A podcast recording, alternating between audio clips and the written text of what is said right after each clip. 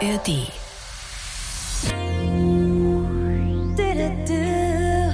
Du warst ja damals in dieser Zeit selber ein richtiger, ein A-Promi.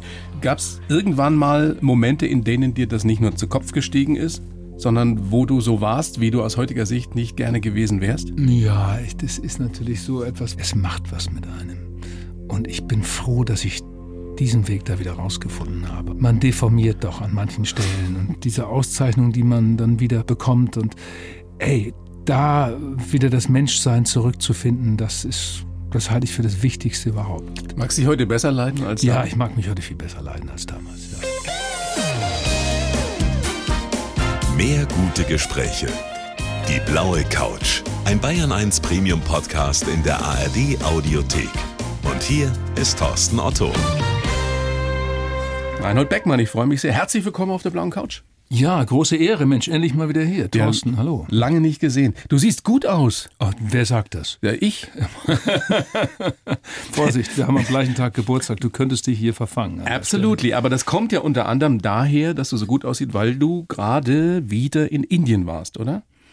Ja, ich mache das gerne. Ich kann jeden verstehen, der mit Indien auch nichts anfangen kann. Es gibt da nur die eine oder die andere Entscheidung. Ich war jetzt das vierte Mal dort und bin ein bisschen rumgereist und dann waren wir gegen Ende, das machen wir immer dann in so einem Ayurveda Retreat und dann heißt es kein Alkohol, kein Fleisch, kein Fisch, kein Zucker, kein Kaffee, kein putschenden Tee und plötzlich fallen die Pfunde weg. Aber das Essen ist trotzdem gut, hinreißend, indische, ayurvedische Küche, großartig. Und was für ein Land, diese Gegensätze, manchmal schwer auszuhalten, oder? Ja, ja, das muss man vorher wissen, dass der Alltag einem so viel Überraschungen liefert, nach oben wie nach unten und wir haben diesmal uns Mumbai angeguckt, also das alte Bombay, was natürlich noch sehr kolonial geprägt ist durch die Engländer und all das und haben mit so einer NGO-Organisation dann irgendwie uns auch natürlich ein paar andere Flecken noch angeguckt, also waren in den Slums von Mumbai und haben uns das erklären lassen, das Prinzip sozusagen, wie dort gewirtschaftet wird und wie man dort die Bevölkerung selbst zu kleinen Unternehmern macht. Das ist ein besonderer Versuch. Ja, und das strengt schon an, das natürlich zu erfahren, zu sehen, ist aber hochinteressant und ich finde, wir müssen da nicht abfällig drauf gucken, sondern mit viel Respekt drauf gucken. Denn Indien ist ein Land mit über 1,4 Milliarden Menschen. Das einigermaßen organisiert zu kriegen, ist politisch eine Riesenherausforderung. Und Indien ist natürlich auch, was die Zukunft betrifft, ein wichtiger Faktor. Das ist einfach so. Wir reden immer über China, wir reden über Russland, aber Indien ist auch ein wichtiger Faktor. Aber zurück zu dir, Reinhold. Soweit ich mich noch erinnern kann, siehst du heute fitter aus und bist fitter, als du mit 60 warst, oder? ich komme aus gegebenem Anlass darauf. Also der Otto wird 60 jetzt am Freitag. Ich muss es jetzt hier mal verkünden. Thorsten Otto hat Geburtstag. Ja, ja, ja. Und du auch? Ja, aber ich bin ja schon weit darüber hinaus. Ich werde 68 und der Thorsten Otto steht an einer Schnittstelle in seinem Leben und es beschäftigt mich zumindest. Ja, er ist ein bisschen verunsichert und hat kriegt er sich sechs ins Haus getragen und das ist natürlich so. Da kommen Fragen auf. Mach dich nicht lustig über mich, Reinhold. Doch. Ich weiß, wie sich das hast, anfühlt. Hast du einen Tipp für mich, wie man mit dieser Zahl umgeht? Es ist ja letztendlich nur eine Zahl. Wie war es ja, bei dir? Bei mir, ich habe mit 60 nur eine Fete mit Freunden gemacht, mit Männern. Es war lustig für das eine Mal, aber ich will es auch nie wieder machen. Das andere ist, dass mit 60 so plötzlich so ein Gedankenprozess beginnt. Man fängt an, so sich anders anzugucken und bestimmte Dinge anders zu betrachten. Das ist irgendwie lässt sich nicht verhindern. Es ist einfach so. Du kannst dir definitiv nicht mehr einreden, dass du jetzt noch relativ jung bist. und dann auf alle Fälle ist es so, dass ich das so plötzlich mit 62 wird es dann tiefenentspannd. Ja? Ja. Ist bei dir so gewesen? Bilde ich mir ein. Was ist besser mit äh, knapp 68 als mit Mit 68, 60? also ich, äh, scherzweise, ich bin ja jetzt alt 68er. Endlich bin ich alt 68er. Mein Gott, wenn man das überlegt, dass ich diese Typen damals alle ein bisschen bewundert habe, weil ich glaubte, die können alle so klug schnacken, die alt 68er, die Altlinken. Ich weiß nicht, ich war in so einer Wohngemeinschaft in Marburg, da waren sie alle die KBWler, die Dekapisten, die Trotzkisten und sonstigen Kisten. Und ich dachte, die können klug schnacken, aber am Ende waren es tatsächlich nur Klugscheißer. Und ich bin ja ein Hippie-Kind. Ich bin ja eher 69er, sage ich, Woodstock, lange Haare gehabt, was man heute auch nicht mehr glaubt bei mir. Aber ja, und fand die Musik großartig. Ich bin ein Friedenskind, habe gegen den Vietnamkrieg protestiert und die 68er waren mir, je älter ich wurde, immer suspekter. Aber bist du heute klüger als noch mit 45, mit 50, mit 45? Doch, ich hoffe sehr. Man, das ist ja der Zugewinn des Lebens, dass plötzlich irgendwie die Dinge doch nicht nur ein bisschen entspannter werden, sondern man wird dann doch ein bisschen klüger und lässt sich nicht mehr so viel jagen wie früher und kommt aus diesen Stresszonen etwas raus, baut sich aber hier und da auch ein paar neue. Das kommt aber man muss nichts mehr beweisen, oder? Oder musst du dir noch was beweisen? Mm, nein, oder anderen? Nein, es ist, nein, es ist eher so, dass ich glaube, das ist die neue Erfahrung, das neue Glück, dass du in der eigenen Verwirklichung deiner Dinge konsequenter, radikaler wirst und sagst, dass das nach außen hin ist nicht so wichtig, das nach innen hin ist wichtiger und die Dinge zu tun, die dir auch wichtig sind. Ja, das ist der Gewinn. Und wenn man jetzt einen genaueren Blick auf dich wirft, jetzt schreibt er auch noch. Wir kennen dich alle als Talker, wir kennen dich als Sportmoderator, als Ran-Erfinder, auch als Musiker kennen dich inzwischen sehr, sehr viele. Aber schreiben, zumindest eine Erzählung schreiben, mhm. ist neu. Enne und ihre Brüder, die Geschichte meiner Mutter heißt dieses Buch, das du geschrieben hast. Du erzählst da drin die, die Lebensgeschichte deiner Mutter und ihrer vier Brüder, die alle im Krieg gestorben sind, umgebracht wurden. Das ist sehr, sehr bewegend, das ist zum Teil sehr, sehr traurig. Und das Schöne daran, so habe ich das empfunden, ist es ein Buch, das einem doch Hoffnung gibt, weil du deine Mutter so liebevoll beschreibst und weil sie offenbar seine wahnsinnig starke Frau war. Ja, Enne war besonders. Enne, das ist vielleicht der große Unterschied, hat geredet über diese Zeit damals. Viele haben ja nicht geredet. Mein Vater zum Beispiel hat erst ab dem ich würde sagen, 70., 75. Lebensjahr angefangen zu sprechen. Über immerhin. So, immerhin. Er hat über seinen Lungendurchschuss geredet, der ihm letztendlich das Leben gerettet hat, weil er dadurch noch aus Russland, aus Stalingrad rauskam. Äh, meine Mutter hat aber die Erinnerung an ihre vier Brüder, Franz, Hans, Alfons und Willi, hochgehalten. Die saßen gefühlt manchmal bei uns mit am Küchentisch. Aber auch ein bisschen gruselig, oder? Als Kind? Naja. Wenn ich, diese vier toten Brüder ständig so präsent Ja, sie waren ein bisschen, klar, das, es gab dieses Bild, diese Fotomontage, die auch auf dem Buch zu sehen ist, ja. auf dem Titel. Das ist eine Art von Wiedervereinigung, sage ich immer. Sie hat diese vier Einzelbilder zu einem Gesamtbild gemacht und dieses Bild hing bei uns in zwei, drei Räumen. Dadurch waren die immer präsent, die vier. Das Bild hat aber eine gewisse Düsternis, weil für mich als kleiner Junge symbolisierte dieses Bild so klassisch Krieg. Diese haben ja alle eine Uniform an und ja, diese dunkle Tonart auf dem Bild und dachte ich ja, so muss Krieg aussehen. Wie hat's denn deine Mutter geschafft, jetzt in der Retrospektive so positiv zu bleiben, so lebensbejahend und so äh, diese Erinnerung auf, auf aufrechtzuerhalten? Ja, das ist das, was mir jetzt beim Schreiben nochmal ganz bewusst geworden ist, ganz klar geworden ist. Mein Gott, Mutter, wie du das hingekriegt hast, ja.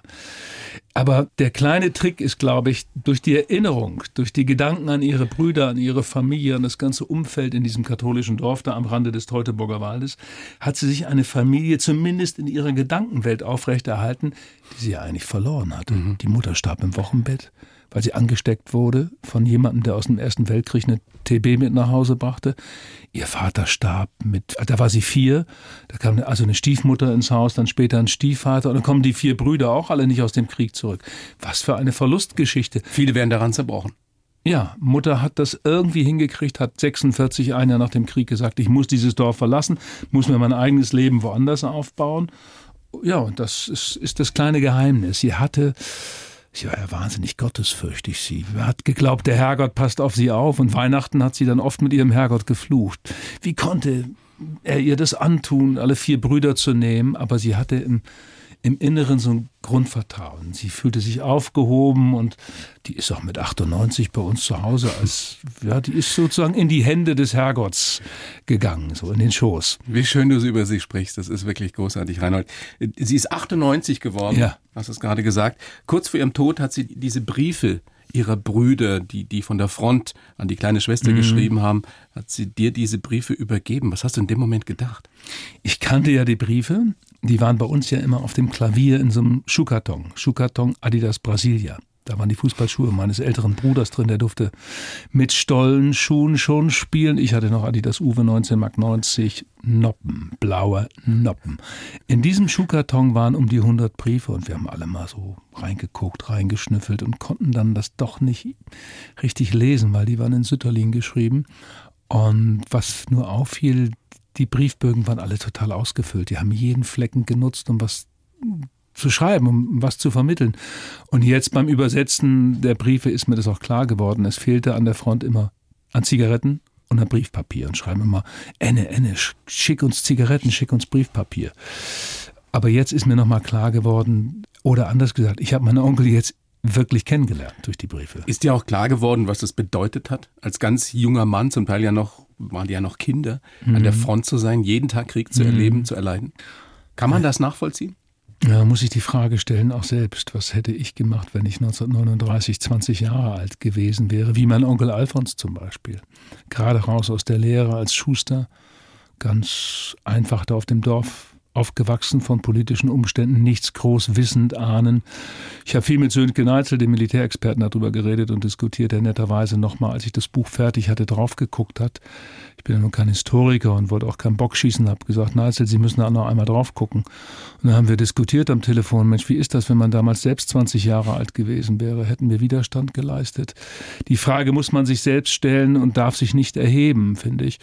Und es ist eine so tief traurige Geschichte. Mein Onkel Franz, der Älteste, schreibt immer, wann hört dieser Schwindel ja nicht auf, dieses Elend? Und fragt natürlich auch, Mensch, was hätte ich schon alles machen können, werden können, ja. Der Jüngste war 17? Ja, Willi. Willi? Ja. Als er noch in den, in den Krieg eingezogen wurde und ist ein paar Tage vor Kriegsende gestorben. Ja, die Geschichte mit Willi hat Mutter immer erzählt zu Hause. Er habe sich dann als am 1. Dezember 1944 die äh, Feldpolizei kam, er habe sich unten im Keller versteckt. In der Schusterei war unten ein Keller, den kenne ich auch noch.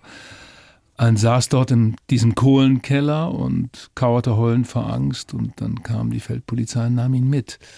Willi hat nicht mehr geschrieben, er weiß es nicht genau. Es gibt von Willi leider keine Briefe. Klassischer Volkssturm. Und Mutter hat immer gesagt, Reinhold, du musst verstehen, der war ein paar Tage vorher 17 geworden der sah noch aus wie ein kleiner Junge. Das war noch eigentlich ein Kind. Und auch Willi ist wenige Tage vor Kriegsende noch gefallen, in der Nähe von Marburg.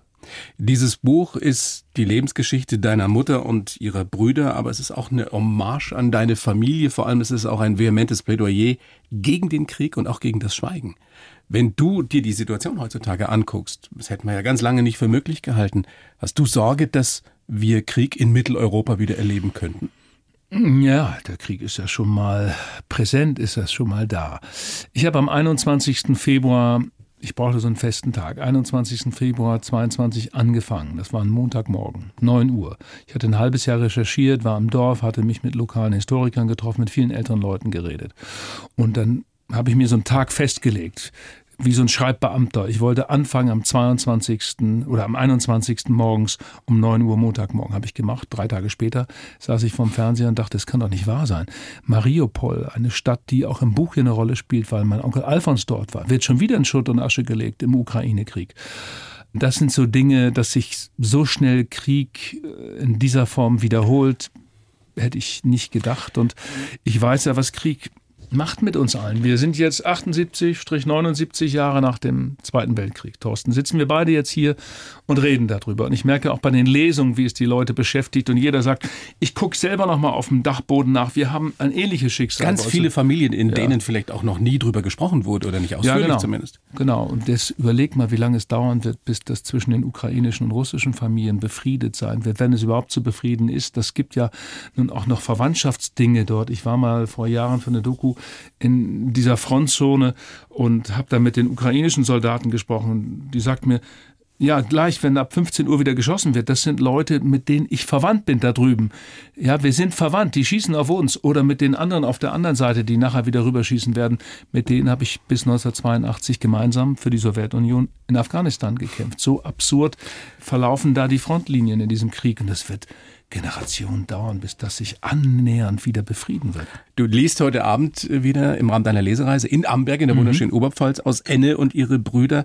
Du hast gerade schon angedeutet, wie die Reaktionen da sind. Fließen da auch Tränen bei diesen Lesungen? Wird das so emotional?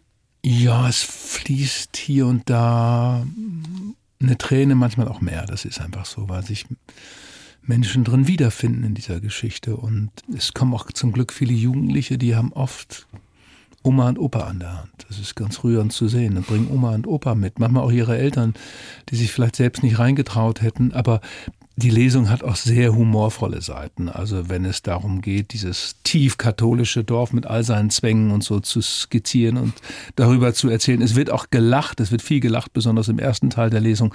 Im zweiten Teil, wenn es dann nach Russland geht, wird es natürlich traurig und ja, es fließen ein paar Tränen. Das ist Stimmt es, Reinhold, dass das Buchprojekt überhaupt erst entstanden ist oder unter anderem entstanden ist, als du im Bundestag damals diesen Song gespielt hast? Sie alle waren deine Brüder, jeder ein Teil von dir. Du sahst sie nie mehr wieder, sind jenseits von hier, längst vorbei, ein Leben her. Keiner reicht dir mehr die Hand, so als ob es gestern wäre, als der Mond am Himmel stand. Schön. Ja, es ist vier Brüder, ja, haben wir November 21 im Bundestag gespielt. Oh, da waren wir alle nervös in der Band nach der Rede des Bundespräsidenten. Und äh, ja, das, erst war der Song. Erst war der Song Vier Brüder und dann kamen zwei, drei Buchverlage, haben gefragt, Mensch Reinhold, kannst du aus dieser Geschichte nicht heraus auch ein Buch darüber schreiben? Und eigentlich wollte ich das immer. Ich habe mich nur nicht getraut. Aber wusstest du, dass du so schreiben kannst? Nee, das wusste ich am Anfang auch nicht. Nein, oh, ich habe mich ganz schön gequält. Das ist eine Menge Arbeit. Ne? Das ist so interessant, wie sich in deinem Leben immer wieder neue Türen geöffnet haben. Äh, auch mit der Musik war es ja eine Geschichte, die ja nicht so geplant war. Es war mhm. bei Ina Müller es ja. ist weit mehr als zehn Jahre her. Da hast du gesungen. Ich weiß nicht, was du mit ihr gesungen hast. Und einer aus der Band von Ina muss dann gesagt haben, Mensch Beckmann, du bist doch Musiker, mach was draus. Naja, und so ist das, das dann alles Nova gespielt Musik, ja? von, von Carlos Jubin, glaube ich, und Ina und ich haben das zusammen gemacht. Ja, es gab dann Helge Zumdick aus der Band und Andreas Dopp, die gesagt haben, komm, lass uns mal proben, lass uns mal gucken und du setz dich mal hin und schreib mal ein paar Texte, das kannst du auch. Das Schreiben ist ein völlig anderes Handwerk, auch was dieses Buch betrifft. Um das zu erklären, ich wusste es am Anfang nicht. Ich habe mich die ersten Wochen ganz schön gequält, um ein System zu finden, um eine Stilistik zu finden. Wie schreibe ich es? Wie verwebe ich sozusagen auch die geschichtliche Entwicklung? Das war mir ja wichtig, über die Geschichte meiner Mutter auch beschreiben zu können. Wie kann es sein, dass in einem so kleinen katholischen Dorf auch irgendwann der Nationalsozialismus sich breit macht. Und natürlich, was passiert in Berlin? Was passiert im System selber? Und das war mir wichtig, das irgendwie so zu verknüpfen. Und die ersten Wochen habe ich, oh, was habe ich da für Versuche gestartet, um rauszufinden. Und dann habe ich irgendwann den Entschluss getroffen, ich schreibe es im Präsens, in der Gegenwart und nicht im Perfekt. Und das war der Kipppunkt zum Guten hin. Dann wusste ich, jetzt weiß ich, wie es geht. Und ja, bei der Musik, du musst auch üben, musst spielen. Ich habe immer Gitarre gespielt, aber du musst spielen, spielen, spielen. Und natürlich gewinnst an Erfahrung dazu, handwerklich und live spielen, live spielen, live spielen, das gibt Sicherheit. Klar, aber da kommt natürlich auch wieder dieses Urvertrauen hinzu, das du offenbar in dich selber auch hast. Ich krieg das schon hin, oder? Du hast immer dran geglaubt. Bei der Musik muss es ja genauso gewesen sein. Ja, bei der Musik war es am Anfang eine Menge dazugelernt. Ich dachte, ich könnte einigermaßen spielen und singen und so weiter. Aber es ist da nochmal anders, mit einer Band zu fünft auf der Bühne zu stehen. Und inzwischen finde ich das, habe ich ein solches Urvertrauen im Live-Spielen, ob ich nun alleine im Duo, im Trio oder zu fünft auf der Bühne stehe und genieße das, auch das Lesen. Ich freue mich da auf jeden Abend, weil Bühne, das hat mir Olli Dittrich auch nochmal klar gemacht. Mein Freund Olli, der, er hat gesagt, von der Bühne kommt alles, sagt er. Da, da ist die ganze Kraft zu Hause. Die Energie. Die Energie zu Hause. Und da hat er recht. Und darüber habe ich viel nachgedacht und gedacht, Mist, ich hätte es eigentlich schon noch ein bisschen früher machen sollen. Zu lange Fernsehen gemacht? Zu lange, ja, ich hätte früher damit anfangen sollen, weil er hat vollkommen recht. Auf der Bühne ist eine eigene, ist ein eigener Zauber, eine eigene Kraft. Und du bist ganz bei dir. Und dieses Scheinwerferlicht am Abend, ob es nun ein Theater, ein Kulturhaus oder wie gestern ein, ein Buchladen ist wie bei Rupprecht in Wolfratshausen. Ja, das hat eine Energie, eine eigene Kraft und diese Kraft kannst du dann auch natürlich vor der Kamera gut gebrauchen. Das habe ich jetzt über 30 Jahre, bin ich im Fernsehstudio rumgehampelt. So ist das halt im Leben. Da ist die Energie nicht immer ganz so gut wie auf der Bühne. Nein, ja, weil du ja keine Resonanz hast. Das ist, kann ich ja. ja, das kann man ja erklären. Selbst mit Publikum ist es anders. Selbst mit Publikum ist es anders, auch im Fernsehstudio. Und du hast erst vor kurzem wieder gesagt, Musik macht mich glücklich. Ja, es ist ganz einfach zu erklären. Wenn ich Musik spiele, das können auch andere Musiker erklären und bezeugen, kannst du ja nicht gedanklich woanders sein. Das heißt, du bist ganz verschlossen mit der Musik. Du bist in einem Tunnel wenn ich an was anderes denke, live auf der Bühne und ich spiele Gitarre, dann verspiele ich mich. Also ich bin in dieser Glocke, ich bin in, in dieser geschlossenen Welt und das ist wie Meditation. Das du kannst über den ganzen glücklich. anderen Scheiß nicht nachdenken. So ist es. Und es ist beim Schreiben genauso. Ich habe ja beim Schreiben auch was, ich habe auch gelitten. Ich glaube ja bloß nicht, dass das immer leicht war. Ich hatte ja nachher Schlafstörungen, habe da nicht mehr gut gepennt, weil ich die Brüder mitgenommen habe in den Schlaf. Meine Onkel waren mit dabei. Ich bin teilweise in der ersten Phase, auch in der zweiten Phase des Schreibens, nachts um vier aufgestanden. Ich konnte nicht mehr pennen. Und dann habe ich gesagt, bevor ich jetzt hier mir schräge Gedanken mache, setze ich an den Schreibtisch, schreib weiter. Ich saß um Viertel nach vier wieder da und habe bis mittags um zwölf weitergeschrieben, durchgehen und bin dann bewusstlos irgendwie quasi aufs Sofa gefallen, bis ich im Sommer merkte, Reinhold, Jetzt mach mal eine Pause. Das wird ungesund gerade. Das wird sehr, sehr ungesund. Blut, Schweiß und Tränen stecken da drin. Ja, es ist, äh, ist ja und, und auch Ängste natürlich auch. Und nee, ich habe eine Menge dazugelernt und eine Menge gelitten. Den Song, den wir gerade gehört haben, den sehr schönen Song Vier Brüder, den kleinen Ausschnitt, der ist ja aus deinem letzten Album Haltbar bis Ende. Was ist denn das eigentlich für ein ja, Das habe ich nur für dich geschrieben, weil du jetzt 60 wirst. Denk mal drüber nach. Bitte, mit 60 geht's ja. Ist ja unverschämt, oder? Ja, der geht auf die 70 zu und nimmt sich sowas raus. Ja, aber mit 66 muss man sich ja selber geben. mit 66 geht's da erst los. Ja. Aber stimmt es, dass der Titel entstanden ist, weil du auf eine Milchtüte geguckt hast? Ja, ich wollte da eigentlich einen Text drüber schreiben, aber ich habe schon so viele lakonische Texte über das Älterwerden geschrieben, da habe ich gesagt, jetzt hör mal auf damit. Das habe ich schon zwei, dreimal thematisiert. Jetzt wird's kokett. Es wird's kokett dann. Das ist dann zu viel und dann auf der Milchtüte stand haltbar bis und dann kam das irgendwie aus dem Flachs heraus zum Frühstück haltbar bis Ende. Und dann stand da ein Datum dahinter, aber haltbar bis Ende fand ich toll. Apropos haltbar bis Ende, jetzt letzter Satz zum Thema ja. Alter.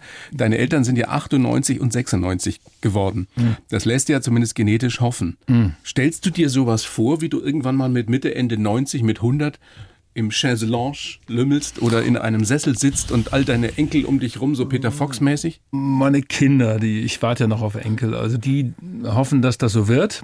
Eigentlich, was meine Tochter mir letztes erzählt.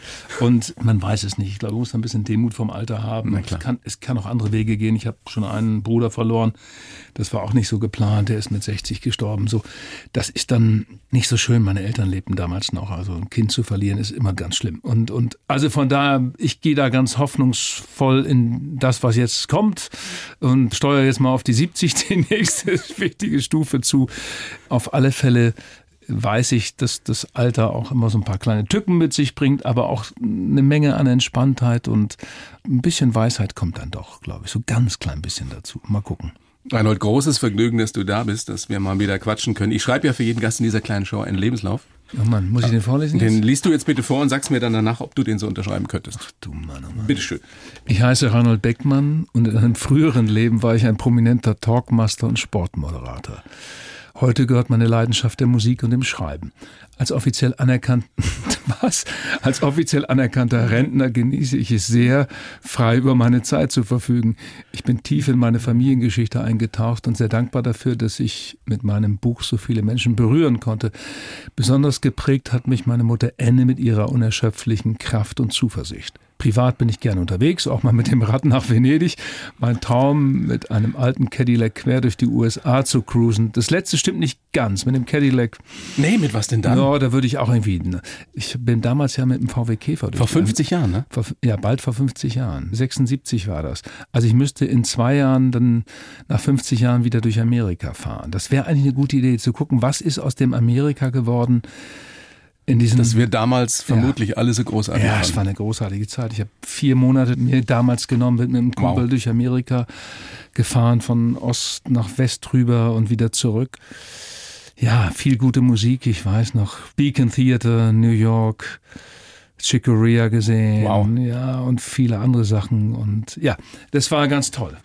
So, aber so ansonsten ah, kann, kannst du es unterschreiben? Ja, an einem früheren Leben war ich ein prominenter Talkmaster und Sportmoderator. Ja. ja, ich bin froh, dass ich jetzt endlich im normalen Leben angekommen bin. Ja. Das ist ein großer Gewinn, weniger Öffentlichkeit. Echt? Glaubst du es mir nicht, Thorsten? Doch, doch, ich glaub dir das. Ich glaub dir das sofort. Ich glaub dir das sofort. Mhm. Lass mal gucken, worüber würdest du gerne sprechen? Was springt dich sofort an in diesem Lebenslauf? Ja, über ein paar Sachen haben wir ja schon geredet, über meine mhm. Mutter und das Buch. Als offiziell anerkannter Rentner. Also das ist so ein Punkt, so ein Wunderpunkt. Und du hast deinen Rentenbescheid schon, oder? Ich habe meinen Rentenbescheid, das hält sich so in Grenzen, weil ich war ja nicht so viel angestellt, fest angestellt in meinem Leben. Sieben Jahre mal bei Sat 1 und anderthalb Jahre mal bei Premiere. Auf mehr bringe ich es nicht, von daher ist das mit der Rente auch begrenzt. Also, aber keine Sorgen, ich komme schon klar. ähm, ja, dieser Rentner, das ist so ein bisschen, mein Vater hat immer als kleiner Unternehmer so einen Futtermittelhandel gehabt und Düngemittel und so. Hast du dein erstes Geld verdient? Ich mein erstes Säcke Geld schleppen. Säcke schleppen, ja. Äh, und musste dann den 7,49 Tonner fahren. Den konnte man mit Dreierklasse fahren, ganz normal. Ja, da hat Vater mich dann irgendwie hingebracht, hat gesagt, tu mal was, verdien mal deine 5 Mark pro Stunde. Ja, der hat auch lange, lange, lange, lange gearbeitet, mein Vater. Und auch mein Bruder, der diesen Laden übernommen hat, dieses Unternehmen, das auch sehr gewachsen ist, ist schon über 70 und arbeitet auch immer, immer noch. Aber wieso Probleme mit dem Rentnerbegriff? Hm, nee, weil ich das irgendwie gar nicht sein will. Nee, du bist es doch auch nicht. Nein, nein, aber deshalb gucke ich da immer so ein bisschen komisch drauf. Nee, nee, okay, wir legen das jetzt mal beiseite. Ich, okay, wir planen jetzt folgendes. In 2026 fahre ich wieder für vier Monate durch die USA und will wissen, was aus dem Land geworden ja, ist. Das halten wir fest. Und hoffe, dass dann einer Präsident ist in dem Land, den man ertragen kann. Dieser Reinhold von damals, der beim Papa Säcke geschleppt hat, der sich sein erstes Geld verdient hat mit, weiß ich nicht, acht, neun, zehn. Wenn dem damals jemand diese Karriere prophezeit hätte, die du gemacht hast, was hättest du gesagt? Nein, ich hätte mir selber auch nicht prophezeien wollen können es ist ja eine Zufälligkeit gewesen. Ja, der Ehrgeiz muss ja da gewesen sein. Ja, aber ich hatte einen handwerklichen Ehrgeiz, was das Filmemachen betrifft. So habe ich angefangen. Ja. Ich hatte glücklicherweise da so ein Händchen und ein technisches Wissen und habe viele, viele Filme gemacht fürs Jugendprogramm, für die Redaktion Rockpalast, für eine Filmproduktion Tag Traum. In Helge Köln. Schneider? Mit Helge Schneider zusammen die Offshow moderiert. So, das war sehr experimentelles Fernsehen damals und dass ich dann irgendwann durch einen Redakteur des WDR vor die Kamera geschubst wurde, war ja eine Zufälligkeit, oder einfach die Laune dieses Redakteurs. Aber der irgendwas gesehen hatte, schick dir mal vor die Kamera, das wird schon. So wie du später mit Kerner, da hast du es ja auch gesehen. Aber hattest du diese Affinität zum Sport oder war das auch ein Zufall? Ich habe immer Fußball gespielt bis zur Bezirksliga und habe aber nicht mit dem Fußball begonnen. Ich habe damals so ein paar Kommentatoren nachgeäfft, imitiert und das wussten einige im WDR, dass ich das ganz gut konnte weil es war ein Redakteur, Klaus Werner hieß er, der kam immer in die Filmproduktion Tag Traum in Köln und wollte mit mir schneiden, weil ich war ein super elektronischer Cutter in einer Zeit, als zum Teil noch auf Celluloid geschnitten wurde und ich hatte das elektronisch drauf, ich wusste, wie es geht und die wollten alle mit mir schneiden. Und wenn man so stundenlang im Schneiderraum sitzt, tagelang im Schneiderraum sitzt, dann macht man auch komische Dinge und ich habe ab und zu mal Fußballkommentatoren nachgeäfft. So kam das. Ja, dann hat er irgendwann gesagt, Reinhold, übrigens, du bist eingeteilt am Wochenende das Spiel Bad Honnef gegen Schwarz-Weiß Essen zu kommentieren. Ich sag, was Klaus macht, kein Mist. Doch, ich habe das noch nie gemacht. Das kannst du nicht tun mit mir. Doch, wir haben dich eingeteilt. Ich habe dich vorgeschlagen in der Redaktion. Ich sag, ihr habt mich doch noch nicht mal gecastet. Ihr wisst doch gar nicht, ob ich das Aber nicht für ein Live-Spiel, oder? Kein Live-Spiel, Nachbericht von ja. vier, fünf Minuten. Aber immerhin, die haben nie das ausprobiert mit mir. Und dann saß ich da und wollte natürlich nicht kneifen und feige sein und habe es kommentiert und ich war danach so fertig, ich war so K.O., ich war so am Ende, dachte, das ist so schlecht, das ist so schlecht, was ich da abgeliefert habe. Und es wird einmal im Leben sein, dass ich ein Fußballspiel kommentiert habe aus der dritten Liga und dann war es das. Amateurüberliga Nordrhein war das. So, und dann wurde ich dann zur Kritikstunde geholt. Heribert Fassbender, Karl-Heinz Fest, Wilfried Luchtenberg saßen versammelt da und haben dann dieses Stück kritisiert, was ich gemacht habe. Und ich kam da einigermaßen davon und wurde am nächsten Wochenende gleich wieder eingeteilt. Ich habe mir dann schnell noch eine Sprechlehrerin und Sprechlehrer genommen, um das ein bisschen besser hinzukriegen. Boah, aber es war ja, das war eine dieser Zufälligkeiten. Heute, glaube ich, wäre das nicht mehr möglich. So sind damals noch Karrieren bei der ARD ja. entstanden. Ja. Und dann hast du diesen Coup gelandet, ich weiß gar nicht mehr, wann das genau war, ja, muss ja Anfang der 90er gewesen sein, als du ran aus der Taufe gehoben hast. Als ihr diese Idee, natürlich nicht du alleine, aber du mhm. mit deinem Team, ihr die Idee hattet, wir präsentieren jetzt mal Fußball ein bisschen weniger verstaubt, als das vorher der Fall war. Ja, man muss dazu sagen, wir kamen aus einer Zeit 1990, wo Deutschland der Fußballweltmeister war und Italien war eine hinreißende Weltmeisterschaft. Und da durfte ich Interviews machen nach den Spielen, immer Franz Beckenbauer interviewen. Es war, ach Gott, Franz, Mensch, kommen wieder alte wärmende Erinnerungen hoch. Es ist irgendwie, okay, das ist ein anderes Thema. Aber wie gesagt, das hat auch wehgetan jetzt, wie er da gegangen ist und äh, egal. Jedenfalls nach der WM war es so, da kam dieses Angebot zunächst von Premiere, was ich anderthalb Jahre dann mit einer eigenen Redaktion aufbauen konnte und dann kam ran danach. Man muss sich erinnern, dass damals, obwohl Deutschland Weltmeister war, die Stadien nicht gut besucht waren. Es waren nur Männer im Publikum. Es waren ja keine Frauen da. Es waren keine Familien da. Ja, und die Kommentare waren ja auch so Müller, ja, zu Beckenbauer. Die Kameraführung war grauenhaft dazu. Man konnte ja gar nicht zum Teil Emotionen sehen. waren überhaupt nicht Nein, vorhanden. War nicht vorhanden und man konnte gar nicht sehen, war das jetzt ein Tor, war das Abseits, war das ein Elfmeter, war das kein Elfmeter. Und ich hatte viel geguckt, italienischen Fußball, englischen Fußball, französischen Fußball, die waren in ihrer Ästhetik in allem schon viel weiter. Und unser Ziel war es dann bei RAN, das junge Publikum wieder ins Stadion zu locken, sie wieder für Fußball zu interessieren. Und deshalb haben wir eine andere Sprache gesucht. Wir haben es auch am Anfang ein bisschen übertrieben, aber das ist, wenn man eine neue Redaktion auch andere macht. Studiogäste gehabt, ne? Eros Ramazzotti war ja, da, Rod, Rod Stewart, war da. Helmut Kohl habt ihr mal eingeladen. Ja, Mr. Bean war da. Ich habe eine Sendung mit dem schweigenden Mr. Bean, der nur sozusagen gestisch mit mir zusammen moderiert hat. Rowan Atkinson, es war eine der schönsten Sendungen überhaupt mit Mr. Bean. Würdest du sagen, du bist ja dann wieder zurück zur ARD nach ein paar Jahren? Nach sieben Jahren, sieben, der, acht Jahren, ja, acht Jahren. Nachdem du genug Geld verdient hattest bei Sat 1, ja, konntest so du dir das dann wieder leisten?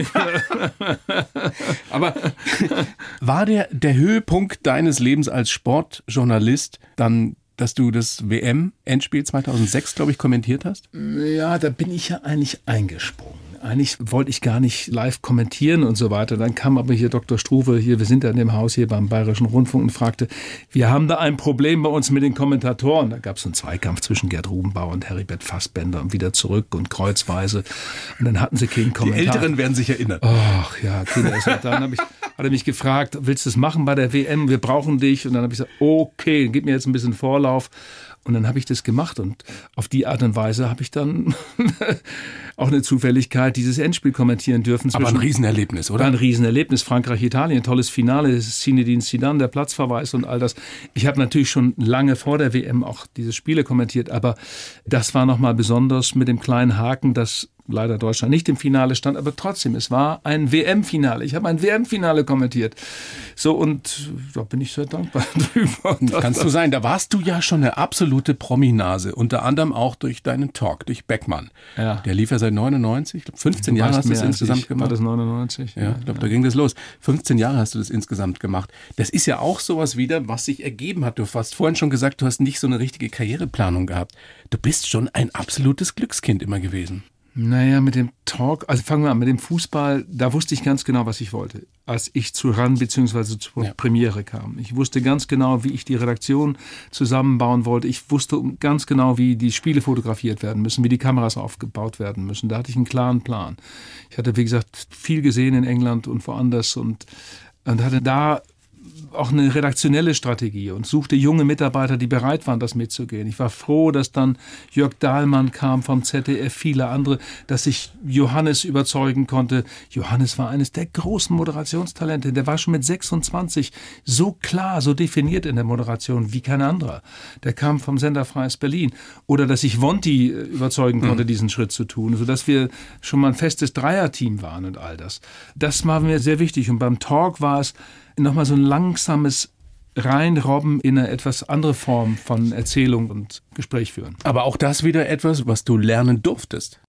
Naja, ich hatte da auch eine Idee, aber das erstmal zu finden, das geht allen so, die mit einer Talkshow beginnen. Das geht auch Karen Mioska, mit der ich befreundet bin, so im Moment. Mit ihrer Sendung, die sie seit wenigen Wochen in der ARD um Viertel vor zehn am Sonntag moderiert. Sie ist eine wunderbare Besetzung dafür.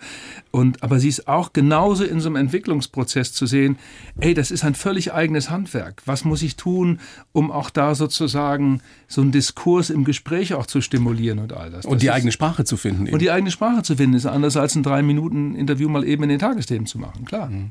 Aber auch das wieder etwas, was du nicht missen möchtest. Ich meine, du hast Wahnsinnsgäste gehabt. Du hast zum Beispiel Stephen Hawking hattest du. Ja, auch der Dalai Lama war da und andere, aber Lagerfeld. Lagerfeld war oft da. Lagerfeld war immer ein Abenteuer. Da konnte man sich nicht drauf, auf Karlchen konnte man sich nicht vorbereiten. Man musste sich völlig drauf einlassen. Es hatte so was Inneres, so was völlig eigen spontanes und das war schön. Es war einfach schön, mit Lagerfeld Gespräche zu Wie führen. war das denn hinter den Kulissen? Also kam der mit einer ganzen Entourage? Hast du ihn vorher überhaupt gesehen? Erschien der einfach im Studio? Also mit Karlchen live ging nicht, weil er kam immer zu spät. Also hat man sich auf eine Aufzeichnung eingelassen. Es hieß dann, lassen wir mal so 13 Uhr festmachen, so am Montagnachmittag. Ja, und dann kam er vielleicht um 16, 16.30 Der hatte so die Attitüde wie James Brown oder früher die großen Musiker. Wir lassen mal das Publikum ein bisschen warten, so halb zehn, viertel vor zehn gehen wir auf die Bühne. Nein, er war, das war hinreißend mit ihm und er war ein ganz toller Mensch und wir haben viel auch mal nach der Sendung geredet. Bei uns wurde ja gekocht. Nach der Sendung gab es warmes Essen. Und beim warmen Essen haben wir oft zusammengesessen. Auch Helmut Schmidt blieb teilweise drei, vier, fünf Stunden. Und aus diesen Gesprächen. Alles vollgequalmt. Ja, da alles vollgequalmt, da war auch ein guter Esser. Und dann, dann haben sich aus solchen Gesprächen auch wieder neue Ideen entwickelt. Und ich finde, was man dazulernt handwerklich, das ist das Wichtige, dass Gespräche so viel aus sich selbst heraus entwickeln können. Die Kraft des Zuhörens, die Kraft des sich darauf Verlassens, auch die nächste Frage, ohne sich direkt vorbereitet zu haben, auch stellen zu können.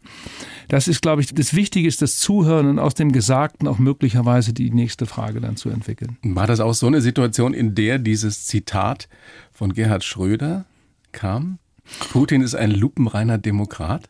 Ich habe die Frage gestellt. Du hast ist, ihn direkt danach ich, gefragt. Nein, ich habe gefragt, ist Putin ein lupenreiner Demokrat? Und dann antwortet er, äh, ja, Pause, Pause, Pause. Und dann kommt ein leichtes Aber. Aber mit dem Ja war er sozusagen, ja.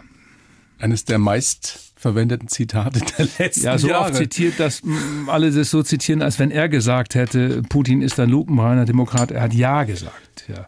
Gab es irgendjemand, den du gerne gehabt hättest und der nie kam? Mm, ach, da gab es sicherlich so ein paar. Jetzt, wie gesagt, lange gearbeitet, äh, lange versucht, den Dalai Lama zu bekommen. Und also dann, das hat Jahre gedauert. Ja, ich guck mal, wer fehlte denn noch nachher? Oh, ich hätte ganz gern nachher nochmal Angela Merkel gehabt zum Schluss. Die war sechsmal da. Irgendwann kam sie nicht mehr als Bundeskanzlerin. Jetzt wäre das mal spannend. Ja, sie schreibt ja ihr Buch, das wird ja alles jetzt kommen. Ja, sie aber wird jetzt ja irgendwo hingehen. Ja. Peter Ustinov? War da. War da. Es war eine toll. der ersten Sendungen, das war ganz toll. Und Peter Ustinov war von einer Zugänglichkeit, von einer Kollegialität. Das war für mich natürlich ja rührend. Ey, der alte Ustinov kommt und interessiert sich für den kleinen Beckmann da. Ey, das war. Ja, Ustinov war toll. Gab es irgendwann eine Zeit, Reinhold? Wir sind ja jetzt hier unter uns. Ach, Katharina Valente habe ich nicht bekommen. So, jetzt haben wir es. Ich bin zu ihr nach Lugano gefahren und sie hat für mich gekocht. Spaghetti Carbonara. Und wir haben geredet, sie hat mir ihre Gitarren gezeigt. Ich bin ja ein großer Fan von Katharina Valente. Und sie war ein Weltstar. Sie hat gesungen und Gitarre gespielt. Großartig. Und ich wollte unbedingt, dass sie nochmal in die Sendung kommt und wir über auch die brasilianische Zeit reden damals. Mit Carlos Jobim und all diese Dinge, ja. Und dann war ich bei ihr. Ich konnte sie nicht mehr überzeugen. Sie wollte nicht mehr. Das war so schade. Aber sie hat gekocht für dich, viel wichtiger. Ja, es war viel wichtiger. Und ja, ich der Hund war da und dann hat sie mir das Grab von ihrem Bruder gezeigt, Silvio Francesco. Und es war ein toller Abend. Weil du gerade all diese Superpromis angesprochen hast. Du warst ja damals in dieser Zeit selber ein richtiger, ein A-Promi. Gab es irgendwann mal Momente, in denen dir das nicht nur zu Kopf gestiegen ist, sondern wo du so warst, wie du aus heutiger Sicht nicht gerne gewesen wärst? Ja, das ist natürlich so etwas, es macht was mit einem. Und ich bin froh, dass ich diesen Weg da wieder rausgefunden habe, offen gestanden, weil es man deformiert doch an manchen Stellen. Und weißt du, wenn du überall öffentlich bist und da sozusagen auf der Linie, auf Spur zu bleiben, das ist nicht einfach. Und dann diese Auszeichnung, die man dann wieder bekommt und ey, da wieder das Menschsein zurückzufinden, das ist das halte ich für das Wichtigste überhaupt. Magst du dich heute besser leiden als damals? Ja, ich mag mich heute viel besser leiden als damals. Ja, viel besser leiden. Was sagen die Menschen, die dich gut kennen? Die Freunde sagen das genauso. Und ich habe auch viel mehr Zeit natürlich für die Freunde. Ja. Und es ist mir viel wichtiger, auch diese Zeit auch zu nehmen und denen auch ihre Aufmerksamkeit zu schenken. Das ist doch ganz klar. Also fehlt dir wirklich gar nicht mehr dieses Nein, überhaupt nein, nein, über null. Ich, wenn ich jetzt gucke, diese ganzen roten Teppiche und so weiter, ey, will ich nicht mehr hin, muss ich nicht mehr hin und bin so froh, dass, das, dass ich das geschafft habe, dass ich wieder im normalen Leben bin seit vielen Jahren. Tut so gut. Viel besser. Schönes Schlusswort, Reinhold. Ja, Mensch.